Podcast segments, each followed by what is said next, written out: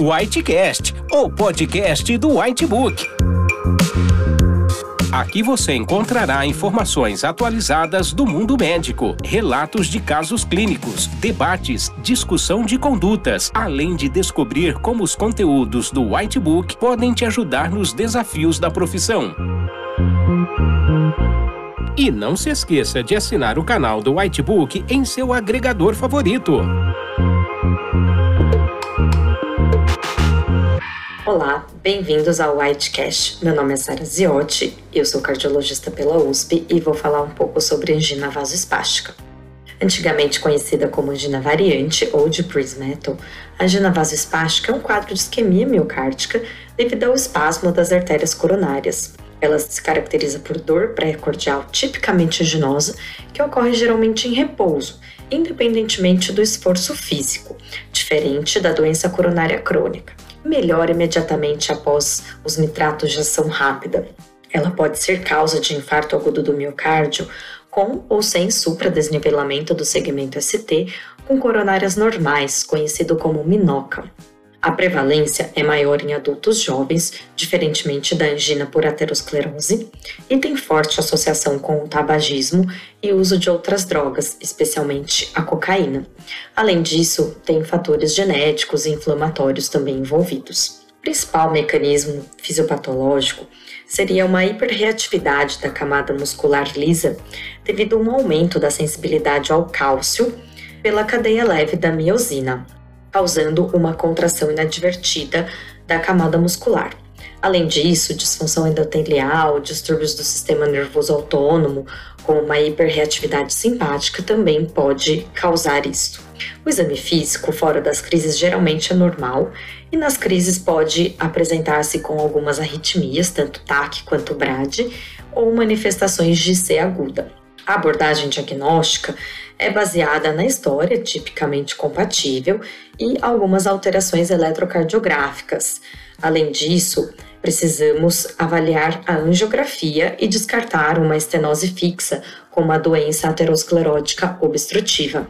No eletrocardiograma, ele pode ser normal ou pode se apresentar com supra ou infradesnivelamento do segmento ST, inversão da onda T, ou uma onda R ampla, uma onda T apiculada ou uma onda U negativa. A troponina pode ser positiva ou negativa a depender do tempo de isquemia.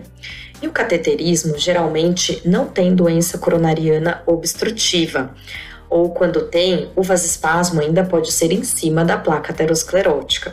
Para isso, usamos alguns testes que podem desencadear o vasoespasmo, como a acetilcolina ou a hiperventilação. Além disso, quando vemos uma estenose na coronariografia, podemos aplicar nitroglicerina intracoronária e ver se reverte a estenose crítica. Revertendo, o vasoespasmo é confirmado. Temos alguns critérios diagnósticos para facilitar a abordagem do quadro. Os critérios de COVADS, o primeiro item seria a responsividade a nitratos, então uma angina em repouso, principalmente à noite ou no início da manhã, que é quando o tônus vagal está diminuído e poderia ter uma hiperreatividade do sistema simpático. Ou uma hiperventilação levando a dor, que a hiperventilação também pode ser um trigger para o vasoespasmo, e bloqueadores de canais de cálcio suprimindo a dor. No eletrocardiograma, podemos ter supradesnivelamento do segmento ST maior ou igual a 0,1 mV ou infra do segmento ST maior ou igual a 0,1 mV ou ondas US negativas. A documentação do vasoespasmo na angiografia seria um estreitamento transitório total ou subtotal da coronária, subtotal seria maior que 90%, com uma angina e alteração isquêmica no eletrocardiograma. Nem sempre nós conseguimos ter todos esses critérios diagnósticos.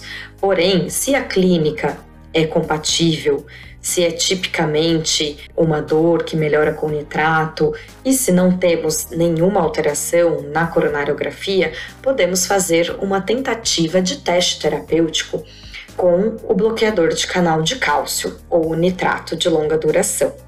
A abordagem terapêutica depende muito da mudança do estilo de vida, como cessação de tabagismo, é, cessação de uso de drogas.